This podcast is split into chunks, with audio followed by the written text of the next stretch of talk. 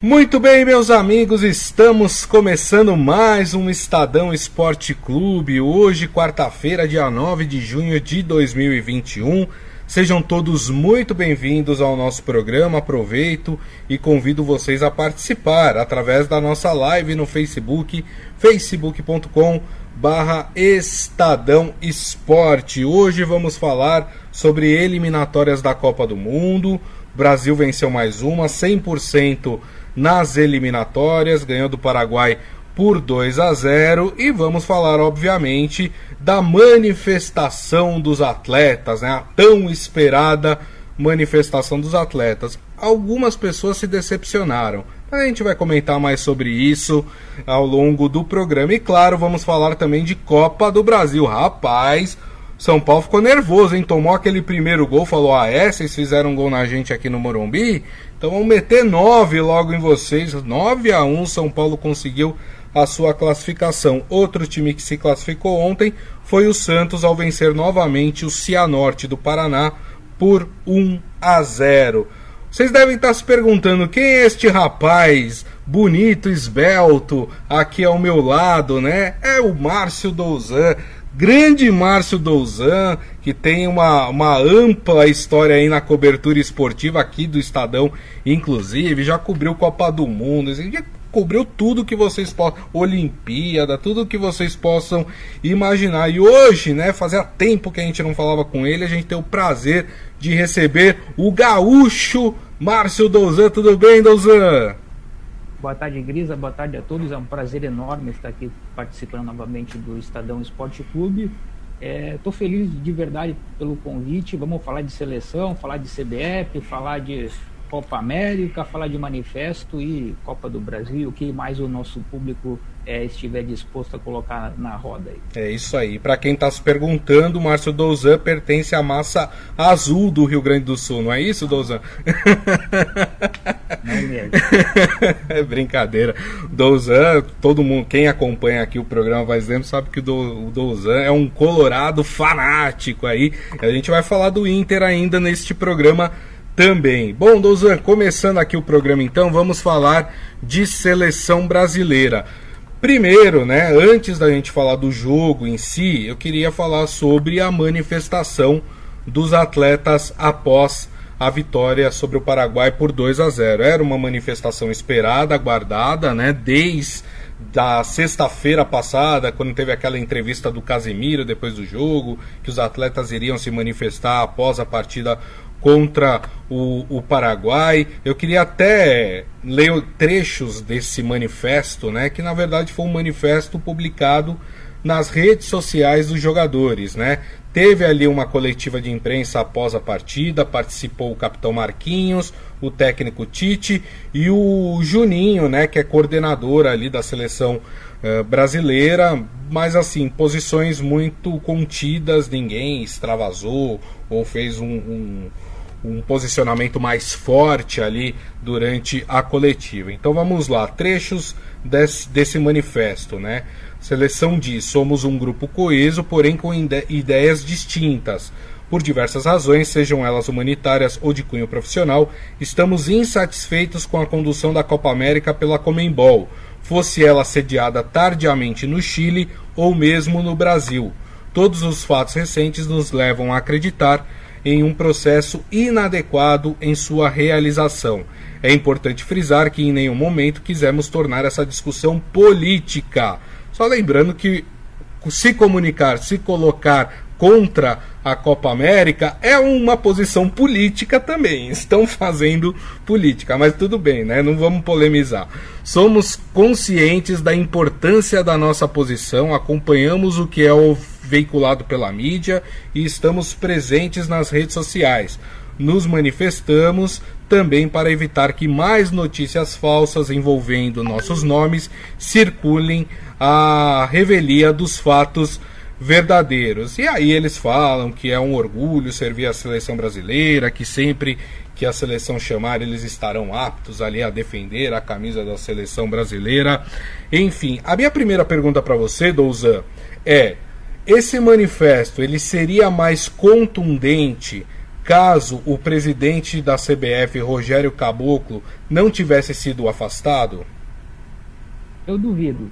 É, duvido muito e, primeiro, é, acho importante, ao menos do meu ponto de vista, a, a manifestação do Casimiro na sexta-feira, na entrevista ao final do jogo, é, para mim ela foi mais contundente do que essa escrita é, que foi divulgada em redes sociais dos jogadores na noite de ontem. É, o, se eu bem me lembro, o Casimiro falou para o Eric Faria da Rede Globo, não, vocês sabem qual é que é a nossa opinião. É, a, gente, a gente sabia que eles não queriam disputar a competição, tá? É, mas eles não deixam isso claro em momento algum. É, não acho também que se fosse presidente ainda o Rogério Caboclo que, que seria é, diferente. Os jogadores uhum. iriam disputar a Copa América de qualquer maneira. É, eu tinha a impressão é, que talvez fosse o, o, Tite deve divulgar a lista dos convocados para a Copa América daqui a pouco. Tá? Eu tinha a impressão que seria uma lista com alguns jogadores que disputaram as eliminatórias, uma lista é, mesclada e que a desculpa seria, ah, a gente precisa dar folga para os jogadores europeus, e aí ficaria naquela dúvida, pô, mas será que realmente é folga ou será que é boicote? No fim das contas, acabou sendo uma nota, é, como você mesmo disse, disse contida, é, não fala em momento algum em Covid, não fala em momento algum em número de mortos. É, ah, a gente nasceu torcedor e é o sonho de e jogar com a camisa da seleção, verdade, isso a gente não, não, não discute. Mas a gente esperava da seleção brasileira, pelo menos, um posicionamento mais, mais forte. A gente vê na NBA os jogadores se posicionando de maneira mais forte. Essa desculpa de que ah, a gente não quer transformar num ato político, toda a Copa América foi politizada. os jogadores aceitarem participar da Copa América, eles estão assinando embaixo que vão disputar a competição. Sim. Estão aceitando o posto. Claro que a gente também precisa ser justo. É, não é simplesmente é, deixar de disputar uma competição. Se o Brasil não disputasse a Copa América, se o Brasil não colocasse um time em campo, seria passível de punição. Algumas punições são bastante pesadas. É, mas o que a gente esperava de verdade, é, a gente não, o público esperava de verdade um posicionamento mais contundente. Eu esperava pelo menos alguma coisa um pouco mais forte, principalmente por ter aquilo que o Casemiro falou na sexta-feira mas a gente não esperava uma rebelião, não. A gente não esperava uma rebelião, a gente sabia que, que na base, a gente imagina que na base vai ser é, o mesmo time e a seleção vai jogar talvez é, de alguma maneira sob protesto, não sei se vão colocar, pode aparecer no domingo com uma faixinha preta, alguma coisa, também duvido, porque aí estariam politizando da mesma forma.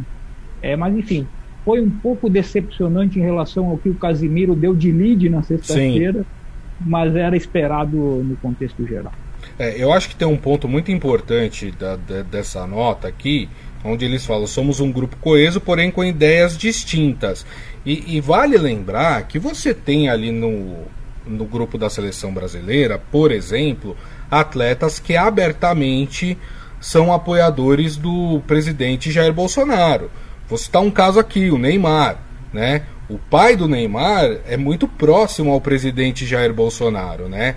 É, não daria para a gente imaginar que, por exemplo, o Neymar toparia se colocar contra a, a, as ações ou criticar as ações do governo federal na pandemia neste momento. Assim como a gente sabe que tem outros atletas é, nas redes sociais, no, na seleção brasileira. Vou citar aqui o exemplo de um, porque se manifesta nas redes sociais, que é o caso do Richarlison né, que, que se coloca contra aí a, a, as ações do governo federal na pandemia. Então, é, eu acho que muita gente, Douzan, esperou exatamente isso. Ah, vão criticar o presidente da República, vão ou não em nome do presidente da República, mas em nome do governo federal, criticar as ações do governo federal. É, era difícil se imaginar, sabendo que você tem uma seleção dividida politicamente também, apesar deles falarem que eles não, não gostaram de ser colocados como agentes políticos, né? É, e aí, já aproveitando o gancho, é, o Marquinhos deu entrevista ontem, ele falou, pô, a imprensa fez um alarde que não existia. Não foi a imprensa que fez um alarde que não existia. De novo, o posicionamento do Casimiro na sexta-feira foi bastante contundente. E, e, e, mais importante, é, a Copa América foi anunciada no Brasil na segunda-feira da semana passada. É, eu vou inclusive me lembrar dos horários. Às 11h03 da manhã foi quando foi anunciado a Copa América. Havia uma coletiva de imprensa da, com dois jogadores, não, acho que não estou recordando quem era, mas era o Fred e mais algum jogador, uhum. aconteceria a uma da tarde, então menos de duas horas depois. Já tinha uma lista de jornalistas é, inscritos para fazer as perguntas. E 15 minutos antes da coletiva, a, a assessoria da seleção simplesmente suspendeu, cancelou a coletiva. E desde então os jogadores não se manifestaram mais em momento algum. Exato. Então, pô, a gente espera, a gente espera uma semana para os jogadores enfim se posicionarem, porque na quinta-feira o Tite falou não, é no momento adequado, depois do jogo contra o Paraguai vão se posicionar. Então, todo mundo esperou uma semana é, para eles não citarem a CBF é, no texto, para eles não usarem a palavra Covid no texto, para eles não falarem que é, não, não gostariam da Copa América no Chile ou no Brasil por causa das centenas de milhares de mortos, ficou tudo meio no ar. Claro que eles estão pisando em ovos, eu concordo plenamente contigo. Um grupo, um grupo coeso, mas pô, são 24 jogadores, mais diversos matizes ideológicos. Tem outra questão que a gente não pode ignorar, os jogadores têm patrocínios é, pessoais também, também patrocínio nas suas equipes. Alguma manifestação mais forte poderia é, é, soar contra o patrocinador, que poderia ficar incomodado. Uhum. E aí tem, tem, gente que fala, pô, mas os caras já são ricos o suficiente. Né? Mas eles são trabalhadores da bola, esse é o é. ponto. E, e, e eles não representam. A verba que eles recebem, o patrocínio que eles recebem, não, não fica exclusivo para eles. Também pode afetar o time, pode afetar a competição, pode afetar a CBF. A gente não vai falar em retaliação aqui, mas, pô, vamos supor que algum jogador se manifestasse de maneira mais contundente e por conta disso a CBF perdesse um patrocinador. Será que no futuro esse jogador disputaria uma Copa do Mundo?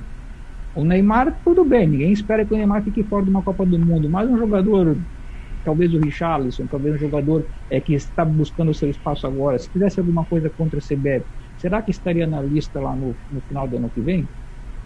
É verdade, perfeito. Para a gente encerrar esse assunto, Douzan, né, e falar da partida em si, talvez o que tenha me incomodado é, nessa manifestação dos jogadores, e você citou muito bem, foi não foi ter criticado somente a Comembol. Claro, a Comembol merece todas as críticas, né? Você organizar uma mudança de sede assim de última hora, faltando ali menos de uma semana para o início é, de uma Copa América, é um absurdo. É um absurdo. A gente sabe que tem patrocinadores, né? Estão envolvidos ali, mas enfim, a gente vive um, um momento, é, pelo menos para nós, né, para essa geração, inédito na história da humanidade. Né? Estamos passando por uma pandemia. Né? Então, assim como foi cancelada no ano passado, talvez fosse o momento, até pelo período que se atravessa aqui no continente sul-americano, né, de agravamento da crise da pandemia, talvez discutir realizar somente no ano, não no ano que vem, que ano que vem tem, tem Copa do Mundo, né? Mas é, daqui dois anos somente, enfim, é, ou numa outra data, sei lá, no final do ano, no começo do ano, enfim, poderiam, eu acho que poderiam flexibilizar essa situação. Mas o fato de não ter criticado a CBF, porque afinal quem deu ok, vamos fazer, tudo bem, eu entendo que não queiram criticar o governo federal. Vamos, vamos. Mas a CBF precisa ser criticada. Eles poderiam falar, ó, a CBF não deveria ter aceitado receber a Copa América, porque fica, fica a, a, a, ideia de que só quem errou foi a Comembol. E a gente sabe que não foi, né, Douzan? É, até domingo, da, domingo retrasado, ninguém falava em Brasil sede da Copa América. Copa América seria disputada na Colômbia, seria disputada na Argentina, apareceu como alternativa o Chile, o Equador, ninguém falava no, no Brasil. E aí, Grisa, é, você já organizou um campeonato em duas semanas? Ali em São Paulo tem o torneio dos jornalistas da Associação dos Jornalistas. da CESP. Eles organizam em duas, eles organizam em duas semanas? Não organizam é. em duas semanas. Nada se organiza em duas semanas. Aí você vai preparar uma competição com as 10 seleções sul-americanas, com, com gente do quilate do Neymar, do Messi, do Luiz Soares, do Cavani, é gente que precisa de, de hotéis bons, de centro de treinamento, em 13 dias. É. Não tinha nem sede, não sabia nem qual é que seria uma sede. Exato. É verdade. É. Realmente, enfim, né? O pessoal tá comentando aqui na nossa live, viu, Douza? O, o, o Adi Armando falando que o Tite podia ter falado o que falou há muito tempo, segue o jogo. O Tite, só para exemplificar, ele falou que ele não é um alienado, né? Ele sabe, ele tem as posições dele, mas também não quis expor assim de forma tão contundente, até porque ele é um empregado da CBF, enfim, são questões é, muito maiores é, que, que, a gente também precisa compreender nesse momento, né? E ele fala, foi a famosa saindo a honrosa dos jogadores, enxugaram gelo, né? A Palma Polé está aqui com a gente também, e o Humberto Luiz Toé ele faz uma brincadeira aqui falando que a seleção brasileira jogou de azul para não ser confundida com os apoiadores do presidente. Aí, é, aí é uma sacanagem sua, né? Para não dizerem que amarelou, né? Para não dizerem que amarelou. é verdade. Bom, Douzan, mas... Oi, pode falar muito bonita a camisa azul da seleção brasileira. Também achei. Aliás, eu sempre achei a camisa azul da seleção brasileira muito mais bonita do que a, a amarela. Para mim, o Brasil adotaria a, a camisa azul como sua primeira camisa. Ah, isso tudo bem. Que, questão de gol.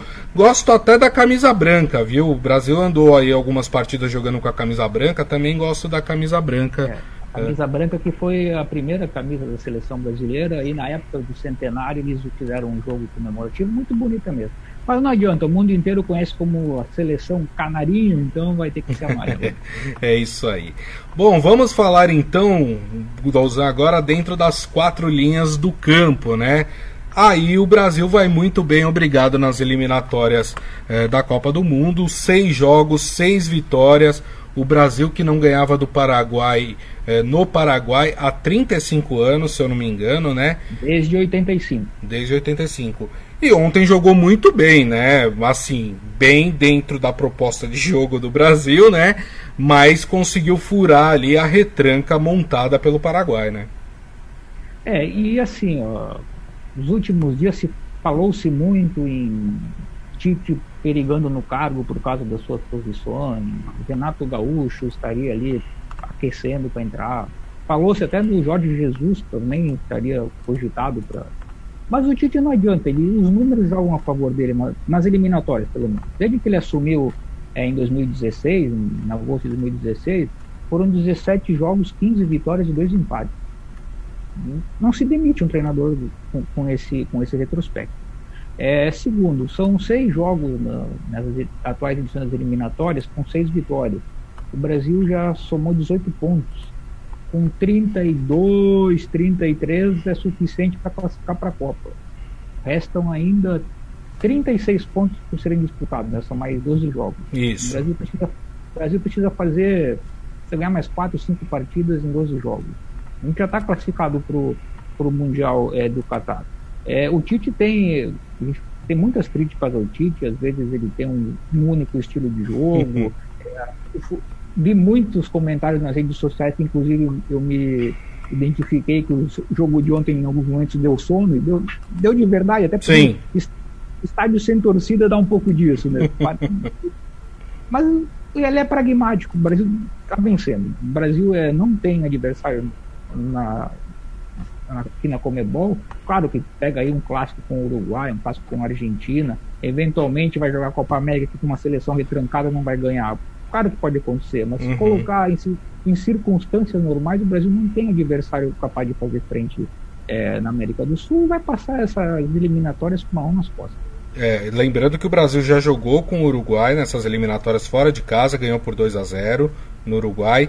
E o jogo que faria com a Argentina foi adiado, ainda não tem data para essa partida acontecer. É, era um dos jogos que o Brasil ia fazer naquele momento em que se paralisou o futebol de uma forma geral, né? Então ainda não há data. A gente sabe que as eliminatórias voltam agora só em setembro, né? Inclusive o Brasil em setembro vai jogar contra, deixa eu pegar aqui. O Brasil joga contra o Chile, né? No dia 2 de setembro, é, no Chile, essa partida. É, mas esse jogo contra a Argentina ainda não tem data para acontecer. Muita gente. Oi, pode falar. Né?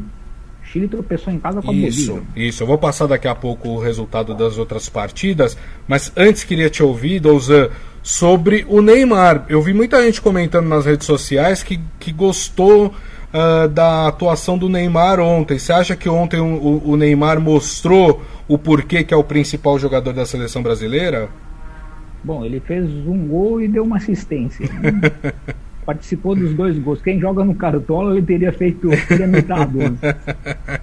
É, ele, é, ele, é, o diferencial técnico, não adianta. A gente pode ter muitas críticas ao Neymar, todas críticas justas, diga-se de passagem, tá? É, e deixa muito a desejar em um monte de coisa. Mas quando ele se dispõe a jogar, ele é o melhor jogador do Brasil, não adianta. Ele, ele é, nessa seleção brasileira, que não tem nenhum grande diferencial técnico, também ele sobra. Sim. Você pega, por exemplo, na última edição das eliminatórias da, da própria Copa do Mundo, a gente tinha o Felipe Coutinho alta. Algumas, algumas pessoas diziam, pô, o Coutinho tá jogando mais do que o Neymar. Hoje não tem ninguém próximo a ele. Então, sim, o Neymar jogou muita bola ontem, merece todos os. Aliás, ele é o primeiro é, nessa edição de eliminatórias em número de gols, em número de assistências, ele é o primeiro em tudo. Então, Isso. Os números, a gente tem que ser sincero, tem que ser justo. Quando é para criticar, se critica, mas quando é para elogiar, a gente tem que elogiar também. O Neymar está uma grande fase é, na seleção atualmente. Perfeito. O Adi Armando concorda com a gente sobre a camisa azul da seleção brasileira. E ele fala que ouviu que foi o melhor início de eliminatórias do Brasil desde 1970 né? É isso é, mesmo. 69 por Saldanha, isso aí. É isso aí. Uh, ele estava né, eliminatórias para a Copa de 70, né, no, no caso.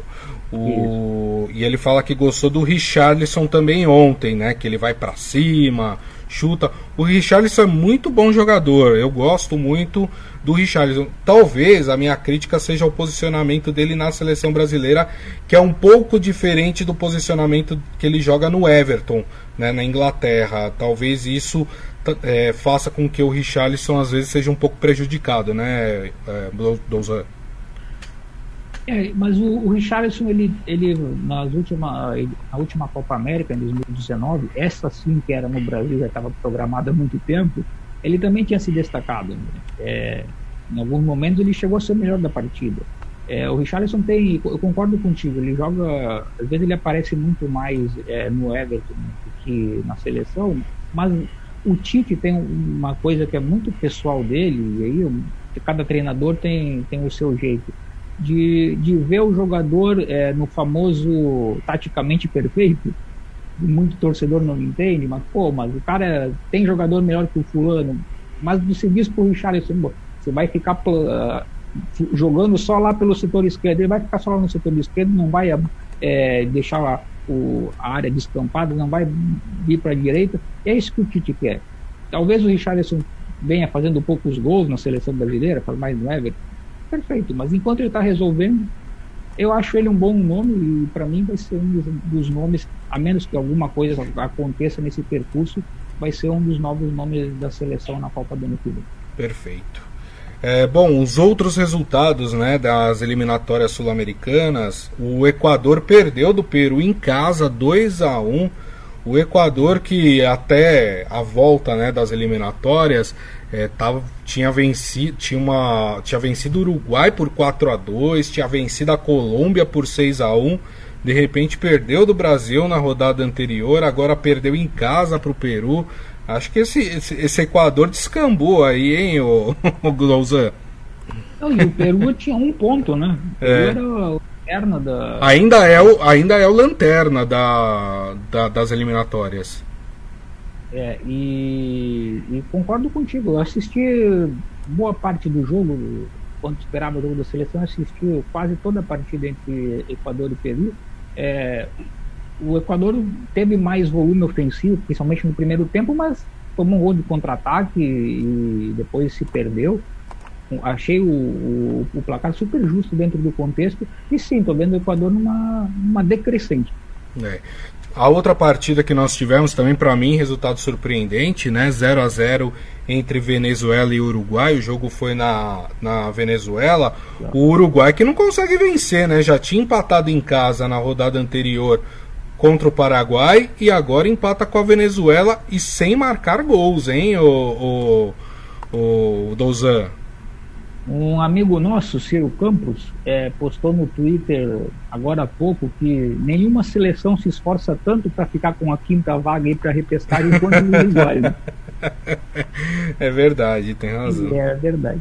É. é o Uruguai não, não adianta, é uma seleção que ela não consegue se renovar. Né? Um país muito pequeno, então por muito tempo mantém a mesma seleção. Eu, eu tem alguns dos principais jogadores do mundo, a dupla ofensiva, Sim. o Luiz Soares e o Cavani, pô, talvez seja a melhor dentre as seleções da América do Sul, mas enfim, também, também achei um resultado surpreendente. Mas para mim, o, o resultado mais surpreendente de todos é, foi o do Chile que não conseguiu vencer a Bolívia. É, o Chile que empatou um a um com a Bolívia em casa, né? E, e assim, o Chile é, poderia até ter ultrapassado, dependendo aí dos seus resultados, poderia ter até ultrapassado o Equador e ficado em terceiro lugar aí uh, na, nas eliminatórias da Copa. Vacilou demais o Chile, hein, Douzan?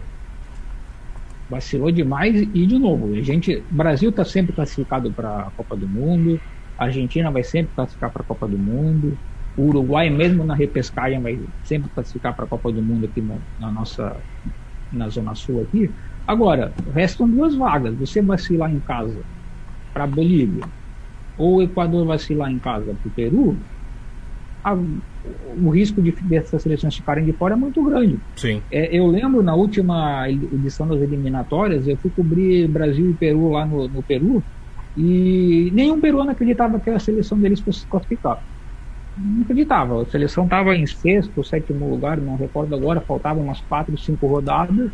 Eu até comentei, não, mas você tem chance, você tem chance. E é isso, tipo, é, acaba que fica muito, muito próximo a, a pontuação ali, a exceção do, do primeiro do segundo colocado, é, do terceiro até o sexto, o sétimo, a pontuação fica muito próxima, então qualquer tropeço acaba sendo decisivo. Uhum. É, o Chile perder dois pontos em casa para a Bolívia, péssimo.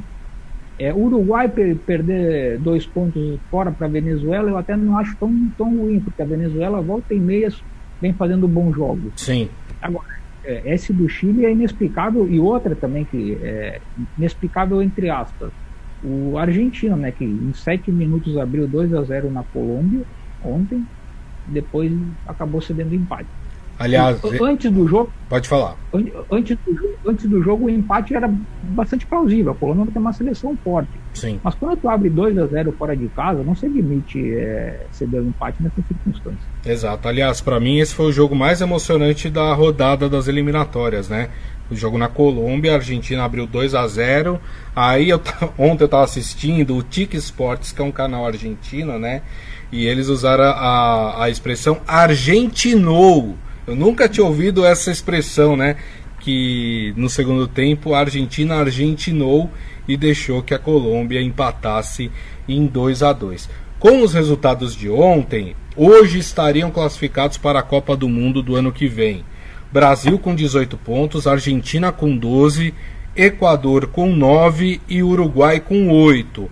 A Colômbia, que está em quinto lugar neste momento, iria para a famosa repescagem que é aquela repescagem que joga com um time da Oceania, né, para definir quem é que vai para a Copa do Mundo. Então, esses os cinco primeiros hoje classificados, é, nem todos de forma direta, para a Copa do Mundo. Douzan, só para a gente encerrar a seleção brasileira, está marcado é, para quando a, a convocação da seleção para a Copa América? Pois então, oficialmente, às 13h23 da manhã, madrugada agora, a assessoria da CBF informou que a lista de convocados seria divulgada hoje pela manhã, que não aconteceu até agora. Então, próximo, próximo ao meio-dia, eu recebi o zap aqui, de, a assessoria informou que ainda não estava definida, estavam aguardando a definição da comissão técnica, então espera-se que nos próximos minutos ou nas próximas horas a gente saiba a lista definitiva de convocados para a Copa América. Lembrando que a seleção tem, tem até amanhã para mandar a lista para a Comebol. Até porque o Brasil estreia domingo, dia 13, às 6 da tarde, em Brasília, no estádio Mané Garrincha, contra a Venezuela. Brasil que faz parte do grupo B, que tem Colômbia, Equador, Peru e a própria Venezuela. Douzan, rapidamente vamos dar uma pincelada aqui na Copa do Brasil, né? Ontem tivemos duas partidas. O Santos classificou, venceu por 1 a 0 o Cianorte, já tinha vencido a primeira partida por 2 a 0. Mas muita gente ficou na expectativa aí de uma surpresa no jogo do São Paulo, já que São Paulo tinha perdido a primeira partida por 3 a 2 para o 4 de julho no Piauí. Mas aí o que acontece? Começa o jogo, o 4 de julho vai e faz um gol. Aí todo mundo falou: pronto, a zebra está armada nesta partida. Mas aí o São Paulo se impôs, né, não tomou conhecimento da equipe do 4 de julho e fez 9 a 1 rapaz, uma das maiores goleadas aí da Copa do Brasil. É, o, sobre o 9 a 1 é, totalmente dentro dos padrões para diferença de times. O São Paulo é muito mais time que o 4 de julho, com todo respeito ao 4 de julho, mas não dá para querer que um time da Série A como o São Paulo, que é um dos favoritos ao título brasileiro, seja eliminado para o 4 de julho que, da Série D da competição. É, muita gente falou, pô, podia ter tirado o pé depois do quinto, do sexto. Podia, mas eu sempre considerei o seguinte: a melhor forma de tu respeitar o teu adversário é tu jogar com vontade até o fim do jogo. Verdade. Então, é. É, e, achei muito legal por parte do 4 de julho que no final alguns jogadores foram fazer selfies com, com os jogadores do São Paulo. Pô, achei bacana demais. É, é, reconhecimento. Eu vi que teve jogador do São Paulo que reclamou das redes sociais do 4 de julho. É, muito mimimi, hein? Mas, poxa, deixa o momento dos é. caras. Quando, quando que o torcedor do 4 de julho imaginou na vida que venceria os poderoso São Paulo Futebol Clube. Aconteceu, deixa o cara brincar. É isso, tá registrado na história do clube, né? Exatamente, exatamente. É, achei também desnecessário. Foi o Pablo, se eu não me engano, é que reclamou, mesmo. né? Ah, achei também desnecessário. Deixa os caras brincarem. Não fez mal para ninguém. Deixa eu só fazer. Deixa eu só fazer uma ponderação. A vitória do tá. teu Santos com o gol do Marcos Guilherme. Isso. Pô, o Marcos Guilherme saiu do Internacional porque não jogava absolutamente nada. E que golaço! Ó, quer uma notícia boa? É empréstimo. Então pode ser que a gente arrume o jogador e mande ele bom de volta para vocês, quem sabe? Ele é bom jogador, mas não estava dando certo no internacional. Mas é. ele é bom jogador e é um cara, um cara bacana também, uma pessoa é. legal. O Adi Armando, lembrando aqui que ele falou que São Paulo iria atropelar o 4 de julho. Só que ele não sabia que ia ser uma, uma carreta desse tamanho. É verdade que é, até pela primeira partida acho que ninguém imaginava que São Paulo venceria por um placar tão elástico é, como aconteceu. Então Santos e São Paulo conseguiram a sua classificação para as oitavas de final da Copa do Brasil. Hoje jogam Bahia e Vila Nova na Bahia. O Bahia venceu a primeira partida por 1 a 0.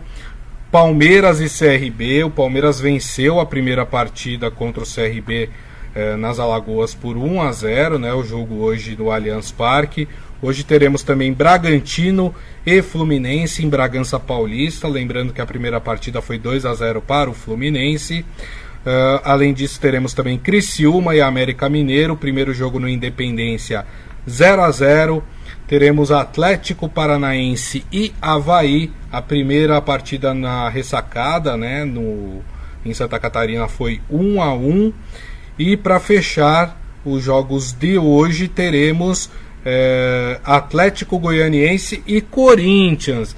Esse jogo aqui, muita gente já dando o Corinthians como eliminado nessa partida, já que perdeu em casa por 2 a 0 Douzan. É, perdeu duas vezes para o Atlético Goianiense na sequência. Né? Então, é, se fôssemos olhar o histórico recente, eu concordaria com muita gente, mas sabemos que o futebol, como diriam os clichês, é uma caixinha de surpresa. E, mas não apenas isso, o Corinthians está é, tá começando um trabalho novo com o Silvinho, é, ele está acertando o time aos poucos, não é uma coisa muito fácil de se fazer, e talvez o fato de ter jogado duas vezes contra esse adversário, ele já conheça a maneira de, de jogar é, do Atlético, é, sabe que o Corinthians vai entrar mordido, enquanto o Atlético talvez vai entrar mais tranquilo, então eu não dou o jogo como definido não mas se tiver que apontar um favorito para classificar, eu aponto o Atlético Goianiense sim. Muito bem. É, só fechando os jogos de hoje, teremos Juazeirense e Cruzeiro. A primeira partida no Mineirão foi 1 a 0 para o Cruzeiro. Teremos também ABC e Chapecoense. O primeiro jogo na Arena Condá foi 3 a 1 para a Chapecoense. E teremos Vasco e Boa Vista, o confronto carioca. Né? O primeiro jogo foi 1 a 0 para o Vasco, né? a segunda partida em São Januário, hoje também. Mas, antes da gente encerrar, já que eu estou com o Colorado, Márcio Douzan, amanhã teremos a partida do Internacional. Né? O Internacional que vai jogar contra o Vitória da Bahia no Beira Rio, o primeiro jogo no Barradão. O Internacional conseguiu uma boa vitória, venceu por 1 a 0 e pode até empatar o jogo uh, no Beira Rio, que estará classificado. Antes de qualquer coisa, Márcio Douzan, você é Tim Ramires ou Tim Fora Ramires? Uma, sou Tim Ramires, tem que ficar o treinador. por que essa crise? Eu não estou entendendo por que, que de repente o, o treinador virou persona não grata para parte da torcida, hein, Douzan? Ah, tem muito, e aí isso a gente vê até na própria imprensa, tá? É, um pouco, eu não vou usar o termo xenofobia, mas é, a gente tem menos paciência com treinadores estrangeiros do que com treinadores brasileiros. É, o Miguel Angel Ramírez foi contratado, é, o Palmeiras queria contratar ele no ano passado e acabou não, não ele acabou não conseguindo. Sim. Para mudar a cultura do, de jogo do time. Não é uma coisa que faz de uma hora para outra ah, mas o Abel levou o Inter a ser vice-campeão brasileiro. Beleza, sou fã do Abel por tudo que ele fez pelo Internacional, mas o jogo dele era contra-ataque. Era jogar por uma bola, Sim. era vencer, era resultado. Exato. É, o jogo era resultado. É, o que o Miguel propõe no Internacional é, é jogar. A gente precisa de elenco para isso. É, eu já falei para alguns amigos meus colorados, eu abro mão de um título esse ano, mas claro que ao menos disputar, se ele conseguir implementar o que ele pretende para a gente colher frutos ano que vem ou, no, no, no, ou daqui a dois anos. Sim. Mas é inadmissível, é inadmissível é o time jogar é, com tanta moleza como tem sido feito nos últimos jogos.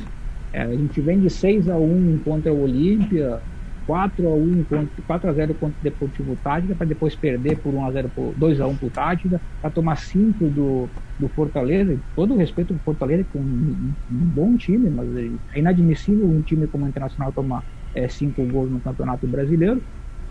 E está faltando intensidade no time, tá sim. O treinador tem a sua parcela de culpa? Tem a sua parcela de culpa.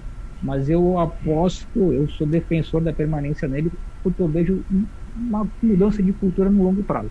Resta saber se a, se a pressão vai, vai conseguir evitar a sua queda ou não.